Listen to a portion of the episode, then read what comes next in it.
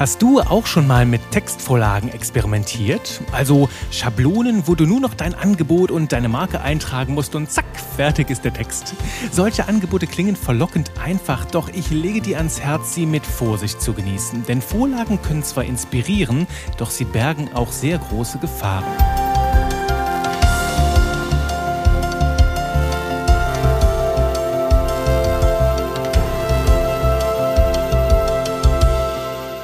Hallöchen, bonjour und willkommen zu deiner wöchentlichen Dosis Spaß mit Buchstaben. Mein Name ist Juri Keifens, ich bin Trainer für modernes Copywriting und ich nehme diese Folge gerade mit frisch geputzten Zähnen auf. Ja, ich mag das total, mir vor dem Podcasten und auch vor dem Texten die Zähne zu putzen, denn das schafft so, ja, so ein neutrales Gefühl im Mund, gibt mir so ein Gefühl der Frische und sorgt dann dafür, dass ich sehr, sehr klar denken kann. Also ist so ein bisschen der Reset-Knopf, die große Vorbereitung, bevor ich dann danach wieder richtig scharf denken kann. Und mit diesem Gefühl der Frische starte ich jetzt hier in den Podcast. Also vielleicht kannst du die weißen Zähne hören.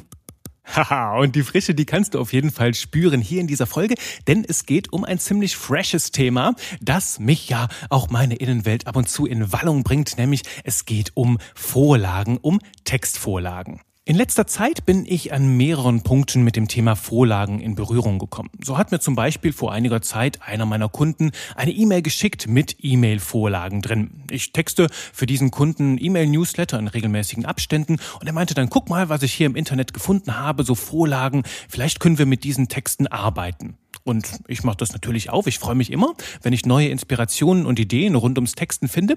Und das, was ich da gesehen habe, hat mir ehrlich gesagt eher so ein Gefühl von Graus gegeben. Denn diese einzelnen Textelemente, die waren vielleicht nett geschrieben, doch das, was damit entstand, machte mir richtig krasse Bauchschmerzen. Denn du konntest an diesen Stellen halt einfach so dein Angebot, dein Produkt mit einfügen. Ne? Hier an dieser Stelle kannst du noch einen Satz zu dir reinfügen und dann kannst du das rausschicken an deine Community.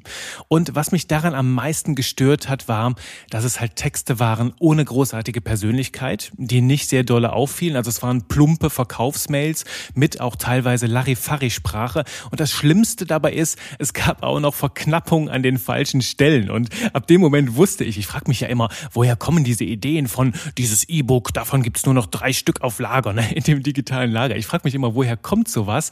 Und wenn ich sowas lese in diesen Vorlagen, dann kommt in mir die Vermutung auf, dass solche quirligen Ideen wie ein E-Book zu verknappen, dass die genau dann entstehen, wenn Menschen blind auf diese Vorlagen vertrauen und sagen wir, die haben jetzt ihr neues E-Book, wollen das bewerben in ihrem E-Mail-Newsletter und kopieren das dann einfach so rein und vertrauen darauf, dass das schon richtig ist. Und dass sie damit manchmal richtig heilloses Chaos anrichten und dass dieser Verkauf einfach nicht funktionieren kann, das verstehen dann viele nicht. Und das ist dann einfach traurig, denn wenn sie darauf vertrauen und dann enttäuscht werden. Eine andere Enttäuschung hatte ich zuletzt mit E-Mail-Vorlagen, ähm, als ich in, innerhalb von ein, zwei Wochen mehrfach gleiche oder sehr, sehr ähnliche Texte in meine Inbox bekam. Und du weißt ja, ich bin sehr neugierig und ich schau mal hier vorbei, lese gerne von verschiedenen Leuten und lass mich da gerne inspirieren. Doch hier war die Enttäuschung groß, weil ich habe innerhalb von wenigen Wochen mehrfach ähnliche E-Mails in mein Postfach gekriegt. Und ich weiß jetzt nicht, ob da eine Person sich bei der anderen zu wörtlich inspiriert hat, nennen wir es mal ganz nett, ähm, oder ob das irgendwo eine Vorlage war, die sich die Menschen im Internet besorgt haben. Mit mir hat es auf jeden Fall was gemacht. Es hat mich traurig gemacht. Und zwar sehr traurig, denn teilweise waren da Leute bei, die ich schon kannte. Und als ich diese E-Mail bekam, hat mich das, ja sagen wir es ehrlich, es hat mich beleidigt. Weil die Person die Kommunikation mit mir offensichtlich nicht wertschätzt sondern eher Wert darauf liegt, alles schnell, einfach mit Hacks einfach abzuarbeiten. Und ich mir die Frage gestellt habe, okay, wenn du mir hier einfach Copy-Paste diese Sachen zuschickst, wie wichtig bin ich dir dann überhaupt? Also wie ernst nimmst du das jetzt, eine Vertrauensbeziehung zu mir aufzubauen und zu pflegen? Und außerdem fand ich es schade, dass die ganze Persönlichkeit plötzlich, der ganze eigene Stil verloren gegangen ist, den ich sonst so von dieser Person kannte. Also einfach mal ein Griff ins Klo. Und mir fällt da gerade noch was ein, wenn wir jetzt über, über so Textmedien sprechen, die halt wirklich ans Herz gehen, die Persönlichkeit zeigen. Denk an mein Lieblingsbeispiel, den Liebesbrief. Ne? Stell dir vor, du hast einen Liebesbrief mit so Fill in the Blanks, also einfach die, die, die Lücken füllen mit, mit deinem Namen und den Namen von deinem Schwarm, von deiner Flamme. Und das klingt dann dann vielleicht alles zwar nett, hat aber wenig von dir mit drin. Und die Menschen werden sagen, wenn die das halt irgendwo wiedererkennen, okay, klingt zwar alles ganz nett, aber das bist nicht du und dieser Text ist einfach austauschbar. Und ein schönes Beispiel, das mir dazu gerade ins Hirn ploppt, ist aus der Ärzteserie Scrubs. Vielleicht kennst du, die ist schon ein bisschen älter, ist aus meiner Jugendzeit und äh, da geht's um junge Ärzte und der Arzt, der Turk, der heiratet da äh, und dem fällt halt sein, sein Ehegelübde nicht ein und dann nimmt so ein anderer, nimmt sich das zur Hand und will dem eins auswischen und schreibt dann einfach ähm, irgendwie ich, äh, aus dem Film Harry und Sally Kelly, glaube ich, war das. Ich kenne den selbst nicht, aber schreibt dann irgendwie das Gelübde daraus rein und ändert nur den Namen. Und er fühlt sich dann in dem Moment, als er das vorträgt, er ahnt nichts Böses, trägt das dann seiner zukünftigen vor und fühlt sich dann halt ja voll berührt von den Worten. Nur sie guckt halt sehr ernst, enttäuscht und sogar ein bisschen sauer und denkt, das ist die Rede aus Harry und Sally. Und weißt du, das ist ein gutes Beispiel, wie das nach hinten losgehen kann. Wenn Menschen deine Vorlage vielleicht noch nicht kennen, können sie sagen, ja, ist vielleicht nicht so ganz dein Stil, äh, aber ist schon okay. Aber wenn es dann irgendwann rauskommt, dass das ein Copy-Paste-Text ist, dann ist die Enttäuschung richtig groß. Und dann würde ich sagen, haben wir ein Vertrauensdesaster. Das ist zum Beispiel bei den Menschen passiert, äh, wo ich solche E-Mails kriege. Ich lösche das dann einfach. Ich deabonniere den Newsletter, weil ich mir sage, sorry, wenn dir das nicht mehr wert ist mit der Beziehung, Beziehung zu mir, also der Geschäftsbeziehung, der Leserbeziehung, dann lassen wir das lieber ganz. Ja, du merkst also, das ist ein ziemlich emotionales Thema bei mir, wo ich ehrlich gesagt auch zwiegespalten bin, denn alles hat immer seine zwei Seiten. Also ich will jetzt Textvorlagen hier nicht verteufeln, die haben natürlich auch ihre guten Seiten, darum heißt dieser Titel der Folge ja ne, Chancen und Gefahren von Textvorlagen. Lass uns da mal ein bisschen reinzoomen. Was meine ich damit? Wo liegen die Chancen, wo liegen die Gefahren? Und da möchte ich dir erzählen von ähm, einer meiner Mentoren, der mich einige Jahre begleitet hat. Der hat mir immer gesagt, Juri, solche Modelle, also Verständnismodelle, Vorlagen, Prozesse und dergleichen, das sind alles Krücken. Und zwar Krücken, die dich dabei unterstützen können, erste Gehversuche in einem neuen Feld zu machen, also erste Schritte zu gehen, zum Beispiel im Copywriting durch Textvorlagen. Suchen wir uns da aber ein anderes Beispiel, um das konkreter zu machen. Ne? Zum Beispiel, nimm das Fahrradfahren. Fahrradfahren hast du auch irgendwann gelernt und vielleicht ging es dir dabei so wie mir, so mit kleinen Stützrädchen. Ich habe damals mit dem rosa Fahrrad von meiner großen Schwester die ersten Versuche gemacht und das hatte so kleine Stützrädchen, so wiki wiki, die so lustig schepperten ähm, beim schriebsten beim, beim Fahren. Und damit habe ich die ersten Versuche gemacht. Und natürlich mussten irgendwann diese Stützrädchen weg, damit ich halt auch das Fahrradfahren lerne. Oder ähnlich ist es, wenn wir das Schwimmen lernen. Ne? Wenn wir so mit so kleinen Schwimmflügelchen im Wasser planschen oder bei uns damals im Schwimmkurs, bevor wir das Seepferdchen gemacht haben, waren das so kleine Bojen. Die konntest du dir auf den Rücken, so kleine gelbe Bojen, die du dir auf den Rücken pappen konntest, die dich dann oben hielten, während du im Wasser rumgestrampelt hast. So habe ich auch Schwimmen schwimmen gelernt. Oder ein anderes Beispiel fällt mir gerade ein mit, mit meiner kleinen Schwester, die eine Zeit lang den Fuß im Gips hatte und dann tatsächlich Krücken hatte, um halt Belastungen zu vermeiden. Doch auch da siehst du, dass die Muskelmasse auf diesem Fuß, auf diesem Bein sehr, sehr schnell abbaut. Sprich, deine Fähigkeiten bauen ab, wenn du die ganze Zeit nur mit Krücken rumgehst. Das heißt, du förderst dich gar nicht mehr richtig. Und darauf will ich hinaus. Solche Vorlagen können dir den Start erleichtern. Die können dir bei den ersten Gehversuchen Sicherheit und Orientierung bieten und dir vielleicht in Momenten, ne, wie wenn du verletzt bist, wenn du so eine Gehhilfe, eine Krücke brauchst, ein bisschen Inspiration geben. Doch irgendwann wird es wichtig, diese Krücken abzulegen, wenn du die Fähigkeit dahinter wirklich lernen willst. Wenn du schwimmen lernen willst, dann leg deine Flügelchen ab. Wenn du Fahrradfahren lernen willst, ist es wichtig, irgendwann die Stützrädchen abzuschrauben. Und wenn du nicht möchtest, dass deine Muskeln komplett verkümmern, dann ist es wichtig, ohne die Krücken auch wieder Gehversuche zu machen. Oder noch ein anderes Beispiel, was ich auch sehr mag aus meiner Kindheit, ist dieses Malen nach Zahlen. Wo du solche Bilder hast, wo in jedem kleinen Eckchen so eine Zahl drin steht, die eine bestimmte Farbe hat und du nimmst dir dann diese Ölfarben oder was auch immer und fängst an, diese kleinen Kästchen mit den Zahlen auszumalen und hast am Ende ein wunderbares buntes Bild.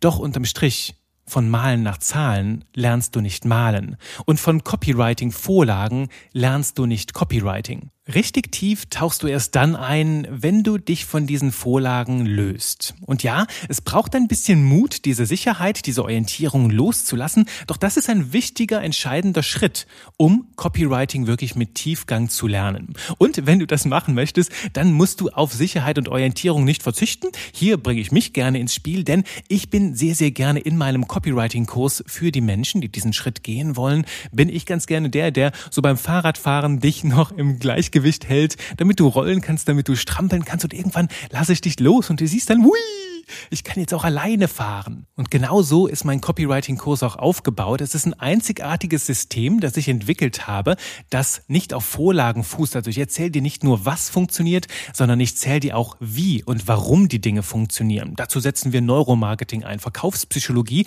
und ich habe aus all meiner Erfahrung und all meinem Know-how, meinem Wissen sieben Grundprinzipien destilliert, die in allen Texten die gleichen sind. Und wenn du diese Grundprinzipien lernst und in diesem System beginnst, beginnst dich zu bewegen, wirst du irgendwann merken, okay, ich brauche gar keine Vorlagen. Ich kann sogar selbst Vorlagen entwerfen. Du wirst verstehen, wie die Vorlagen funktionieren und kannst sie selbst schreiben. Denn das sagte meine Uni-Professorin früher immer an der Uni. Die sagte dann, Juri, ihr braucht hier alle keinen Wikipedia, wenn ihr an der Uni studiert, wenn ihr Germanistik, Anglistik studiert.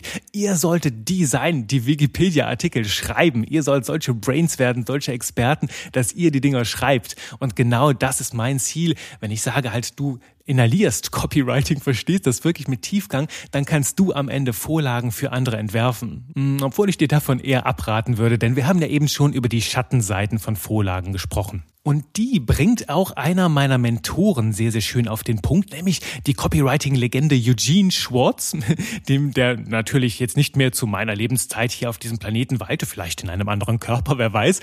Doch ich habe seine Arbeit und auch die anderer Copywriting-Legenden mit sehr viel Freude und Achtsamkeit studiert und irgendwo sagt Eugene Schwartz, erzählt er auch mal darüber, was er von Vorlagen hält. Also auch damals haben sich schon sehr, sehr viele Copywriter irgendwie von anderen Dingen bedient und dann da versucht, diese Prinzipien auf andere Sachen anzuwenden. Und Eugene Schwartz sagt ganz schön, er ist da kein Freund von. Er ist kein Freund von Kopieren, sondern von Innovieren. Also Dinge verändern und im besten Fall halt gar nicht erst nach links und rechts schauen, sondern ganz tief in das Angebot schauen, in das Produkt, in die Dienstleistung, die du vermarkten möchtest, denn die ist in jedem Fall in jedem Einzelfall anders. Sie darf immer wieder neu betrachtet werden, wenn, natürlich, das ist die Prämisse, dass deine Angebote überhaupt einzigartig sind. Wenn du jetzt einfach hingehst und Dinge kopierst von anderen und äh, ohne da was eigenes reinzubringen, dann kannst du natürlich auch Texte von anderen übernehmen.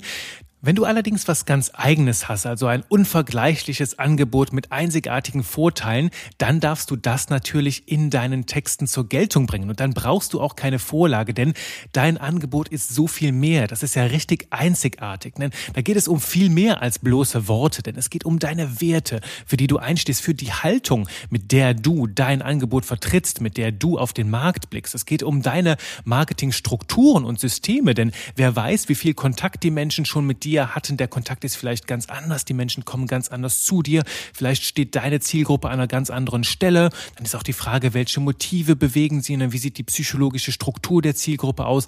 Und natürlich, wofür stehst du und wofür stehst du nicht? Und ja, wir könnten diese Liste jetzt noch weiter fortsetzen. Doch du merkst, dahinter steckt sehr, sehr viel mehr als einfach bloße Worte. Und all das darf aus der Tiefe durch deine Sprache ans Licht kommen und natürlich deine Texte auf einzigartige Weise einfärben. Und das führt schließlich dazu, dass deine Texte leuchten, dass sie halt wirklich kreativ werden, dass sie einzigartig sind und dass sie Aufmerksamkeit wecken, weil die Menschen die Dinge so noch nicht erlebt haben, wie du sie darstellst. Darum mein Appell, bitte, bitte, bitte, nimm dir nicht die Chance, dein Angebot in einzigartiger Sprache mit deiner Haltung zu kommunizieren. Lass dich nicht von Vorlagen in Förmchen pressen, in so doofe Schablonen, sondern geh wirklich an den Kern deiner Einzigartigkeit und lass das in deinen Texten durchscheinen. So, euer Ehren, ich habe fertig. Plädoyer Ende. Lass uns das nochmal kurz Revue passieren lassen. Chancen und Gefahren von Textvorlagen also. Was wird dadurch möglich durch Vorlagen? Also, die können ein toller Weg sein, um die erste Orientierung und Sicherheit zu geben, wenn du erste Gehversuche machst. Ne, erinnere dich an die Stützrädchen, an die kleinen Schwimmflügelchen und so weiter. Die können dir natürlich auch Inspiration und Impulse geben, die dein Denken auf neue Bahnen lenken. Also, wenn du solche, solche Vorlagen hast und dir denkst, ach ja, so können könnte ich meinen Text strukturieren, damit könnte ich mal experimentieren, dann geh ruhig ran, lass dich inspirieren, doch mach was eigenes draus, mach dein Ding draus. Das ist mir ganz wichtig, denn erinnere dich, dass Copy in Copywriting heißt nicht, kommt nicht von kopieren. Also es geht nicht darum, andere Menschen zu kopieren, sondern es geht darum, ähm, Copy zu schreiben, das heißt deine eigenen Texte. Wenn du also wahre Copywriting-Magie kennenlernen willst, dann löse dich von diesen Vorlagen. Natürlich, wenn du mit diesen Vorlagen arbeitest, wenn du sie dir überhaupt durchliest, ich weiß ja nicht, vielleicht gibt es Experten, die lesen das nicht mal, bevor die das rausschicken, da kannst du bestimmt unbewusst ein paar Prinzipien lernen. Doch mir ist ganz wichtig, dass du verstehst, was du da machst, warum du bestimmte Worte verwendest, warum du um manche Worte einen Bogen machst, wann du Verknappung einsetzt und wann besser nicht. Und das ist jetzt die Idee, was wird durch Vorlagen unmöglich? Und das ist jetzt meine ganz persönliche Sicht, doch ich finde, dass Vorlagen dich unmündig machen. Sie halten dich klein, sie halten auch deine Fähigkeiten in Zaum, weil du niemals lernst, die wirklich in der Tiefe zu entwickeln. Und weißt du, ich kann mir auch sehr schlecht vorstellen, dass irgendein Textgenie rausfährt zur Zielgruppe, zu Kundinnen und Kunden, sich da an den Tisch setzt, um Texte zu schreiben und dann sagt, Moment, ich pack mal erst mein Köfferchen mit meinen Vorlagen aus, bevor wir anfangen können. Na gut, ich darf mich jetzt hier einmal zurücknehmen, denn ich möchte hier auf keinen Fall zynisch rüberkommen. Wir haben das eben besprochen, es hat beides seine Vor- und Nachteile und mir geht es darum, dass du hier ein Bewusstsein schaffst. Warum macht mich das emotional so an, das Thema? Weil das genau die Basis ist, um schmierig, stumpfes Marketing ohne Persönlichkeit zu bauen. Und davon bin ich ein, ein, ein erklärter Feind. Du weißt, ich bin überhaupt kein Freund von Mittelmaß, von Larifari und darum möchte ich das auch nicht unterstützen und dich davor bewahren, so ein Larifari-Theater selber zu betreiben. So eine Vorlagenschubserei, die führt einfach nur dazu, dass du am Ende konstruierte Texte hast. Und es sind einfach Texte, ja, es sind Texte, denen fehlt die Seele. Sie haben nichts eigenes mehr, sie versinken im Mittelmaß.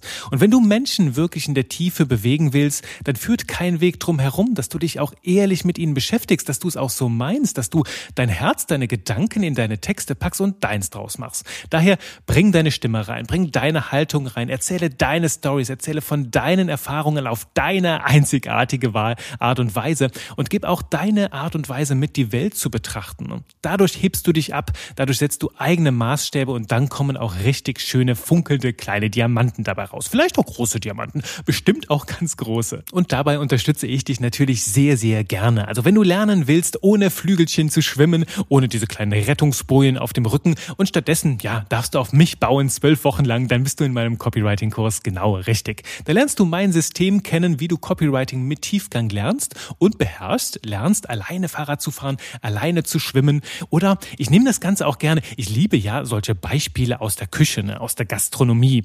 Und ich habe selbst so kleine Kochboxen, die ich ab und zu kriege, ne, wo dann so Rezepte drin sind und dann koche ich das einfach brav nach.